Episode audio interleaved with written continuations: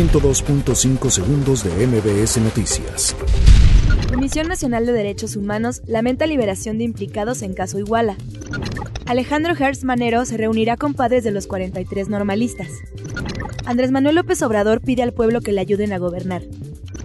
Niegan amparo a exsecretario de la Universidad Autónoma del Estado de Morelos vinculado con la estafa maestra.